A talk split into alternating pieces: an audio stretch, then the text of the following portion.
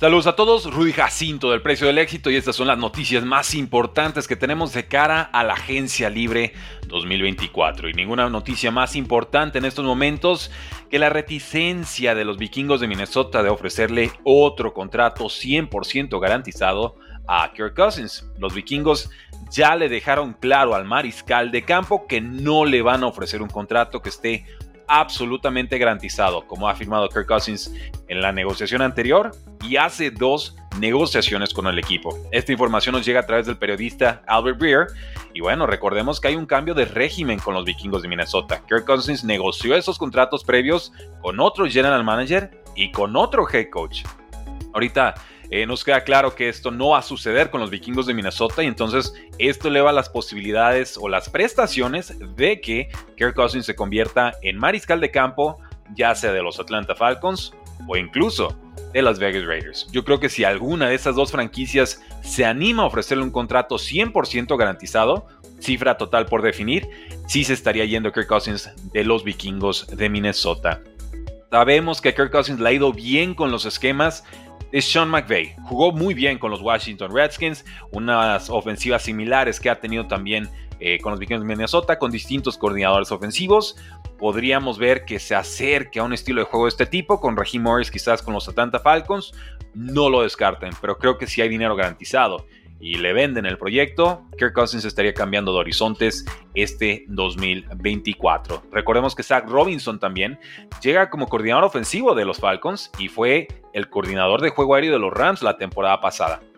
Entonces, esquemáticamente hablando, creo que los Atlanta Falcons, con las piezas ofensivas que ya tienen, pero también con el esquema, con el cocheo, con la experiencia, el background que han tenido estos, estos coaches, podrían ofrecerle un landing spot bastante atractivo a Kirk Cousins, o por lo menos más atractivo de lo que se ve vikingos en estos momentos.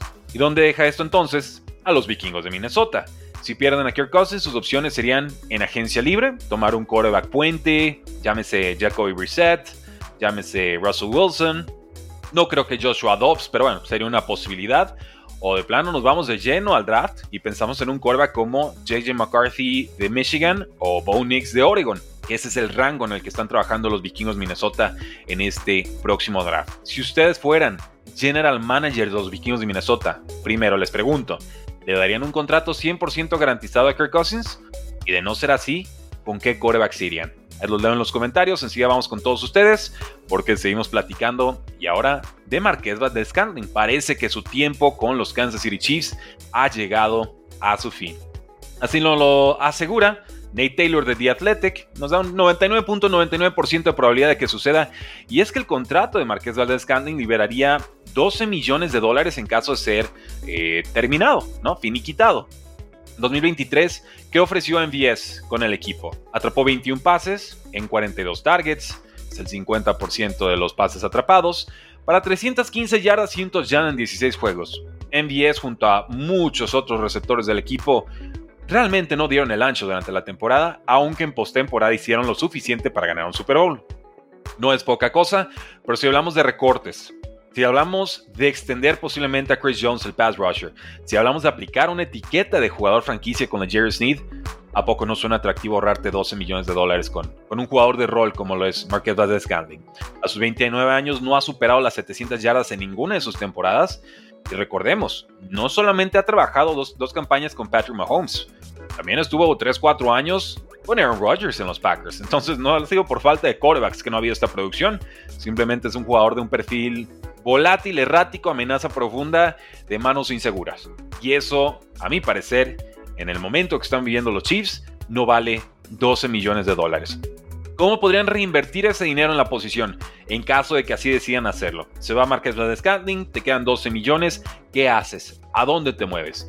Les propongo Darnell Mooney, alguien que está saliendo a los Chicago Bears. No viene de su mejor temporada, pero hace dos campañas tuvo 81 recepciones para 1055 yardas. O sea, no solamente él sí ya ha superado las 700 yardas en su carrera en alguna temporada, sino que además se fue arriba de los 1000. Es una amenaza profunda, técnica, que creo que podría hacer clic con Patrick Mahomes. De todas formas, no sé si alcanza el dinero, pero para mí el landing spot ideal o el jugador que idealmente podría encajar en esta ofensiva como amenaza profunda y veloz sería eh, Marquise Brown, Hollywood Brown, el jugador de los Arizona eh, Cardinals. Pasamos a los Dallas Cowboys y Teron Smith, el liniero ofensivo, nos dice que se quiere quedar con el equipo, uno de los agentes libres más atractivos, no por edad, pero sí por rendimiento en temporadas anteriores, dice que se quiere quedar. Si lo asegura Calvin eh, Watkins del DMN, es el, medio periodístico, nos dice que Smith no piensa en retirarse y que quiere continuar su carrera con los Dallas Cowboys. Tiene 33 años, se convierte en agente libre sin restricciones el próximo mes. Fue nombrado Second Team All Pro en 2023, permitió solamente una captura, un golpe de quarterback y 18 presiones. Pro Football Focus lo califica con casi 89 de calificación en protección de pase, que es extraordinario, con arriba del 70 en calificación de juego terrestre, bloqueo terrestre, que es bastante adecuado, de hecho está arribita de promedio. Entonces tiene 33 años y las lesiones lo han afectado, pero el rendimiento ahí está. Y sobre todo sabemos que pues Dallas, ahorita en la mayoría de los mock drafts, los, los analistas los tienen tomando un tackle ofensivo donde Tron Smith diga, me hago un descuento, me quedo con el equipo, gasten esa primera ronda en otra posición, creo que le daría mucha flexibilidad a los Cowboys en un año en el que dicen van a hacer un all-in y quieren gastar en serio. ¿En qué? En corredor y en detener el juego terrestre eh, rival. Entonces, ojo con eso, Tron Smith se convierte en agente libre, pero hoy por hoy las predicciones lo dan como alguien que se queda en los Dallas Cowboys. Y así pasamos a los Seattle Seahawks una larga y dolorosa historia la que ha tenido esta franquicia con el safety Jamal Adams, recordemos, adquirido de los Jets de Nueva York por dos primeras rondas. Y ahorita reportes indican que Seattle estaría cortando a Adams, quien ha sufrido con lesiones desde que pagaron esas dos primeras rondas por él en 2020. Eh, cortar a Adams con la designación de Post-June One Cut eh, te ahorraría unos 17 millones de dólares en 2024. ¿Y qué ha hecho en 2023? No fue mucho.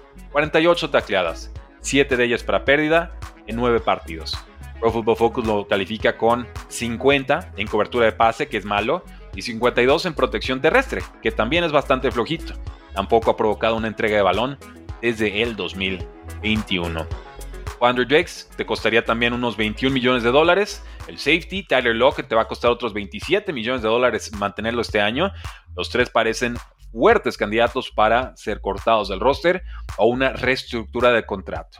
Cuando hablamos de reestructuras en la NFL, muy rara vez es una reestructura a la alza. Realmente se habla de bajarse el sueldo para que el equipo acepte quedarse contigo la siguiente temporada. ¿Dónde creen que esté eh, Adams la próxima temporada? Háganos en la que sigue comentarios. Y vamos con los Lions, quienes también cortaron al safety Tracy Walker. Va a continuar esta reconstrucción defensiva de los Detroit Lions. Están liberando algunos lugares de roster. Atentos con ellos. Primeras rondas de draft los tienen tomando o pass rusher o refuerzos de secundaria. Y así, rapidito, nos vamos con todo, damas y caballeros. Cerramos el episodio del podcast del día de hoy. Tres, si fuera NFL, nos pueden escuchar en cualquiera de las plataformas que ustedes gusten. Y suscríbanse Déjenos una reseña de 5 estrellas, nos ayuda muchísimo para que nuevas personas den con el podcast y puedan estar informadas en esta off-season. Seguimos con episodios de lunes a viernes, con lives de lunes a viernes a las 10 de la mañana hora del centro, con entrevistas bastante especiales con Carlos Rosado, con Antonio Ramos y con invitados que puntualmente estarán apareciendo en este canal. Y si aparte tienen cualquier duda, pregunta o sugerencia NFL, cáiganle a los lives. Ya saben que son primero 10-15 minutitos de noticias y pasamos luego a la sesión de preguntas y respuestas. Muchas gracias, fuerte abrazo, porque la NFL no termina y nosotros tampoco. Ver si fuera.